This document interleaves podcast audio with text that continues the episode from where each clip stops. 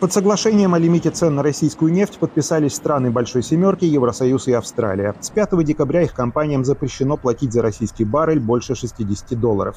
В ответном указе Путина ни одно из государств не названо. Речь идет о запрете поставок иностранным юридическим и физическим лицам, если в контрактах предусмотрена фиксация предельной цены. Исключения возможны, но только по решению Путина. Единственная конкретика – указ вступает в силу 1 февраля 2023 года и действует до 1 июля. Возможно, считают эксперты, какие-то параметры будут позднее конкретизированы российскими министерствами, но пока это весьма общая декларация, тем более ЕС уже научился жить без российской нефти. Несколько недель назад Евросоюз прекратил импорт российской сырой нефти, а в ближайшие несколько недель перестанет закупать нефтепродукты. Так что, думаю, путинский указ не более чем сигнал российской внутренней аудитории. Путину определенно не нравится введенный потолок нефтяных цен. Его возможности использовать энергетику в качестве оружия заметно снизились. Но это относится главным образом к странам Западной Европы, а у некоторых восточноевропейских, по мнению экспертов, могут возникнуть перебои с нефтепродуктами. Uh, Есть крупный перерабатывающий завод Лукойла в Болгарии, который снабжает нефтепродуктами весь Балканский регион, Венгрию, в некоторой степени Чехию.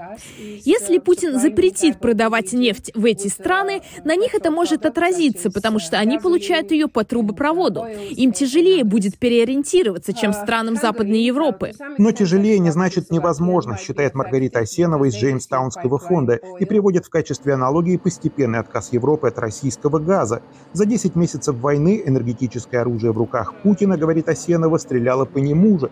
Из той же серии, по мнению эксперта, и новый указ российского президента. Путин выстрелил себе в ногу. Он пытается получить политические дивиденды, надавить на Европу, чтобы та, в свою очередь, надавила на Украину и усадила ее за стол переговоров, отказавшись от своих территориальных прав на некоторые регионы страны. Это все, чего Путин добивается.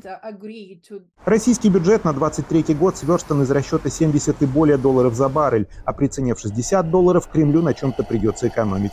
По мнению экспертов, расчет западных стран был таков, чтобы и нефть у Москвы можно было покупать, и совсем без денег ее не оставить, лишь ограничить финансовые возможности Путина для ведения войны в Украине. Введенный западными странами потолок цен на нефть не так сильно повлиял на мировой рынок, как раз потому, что было выбрано ограничение в 60 долларов за баррель.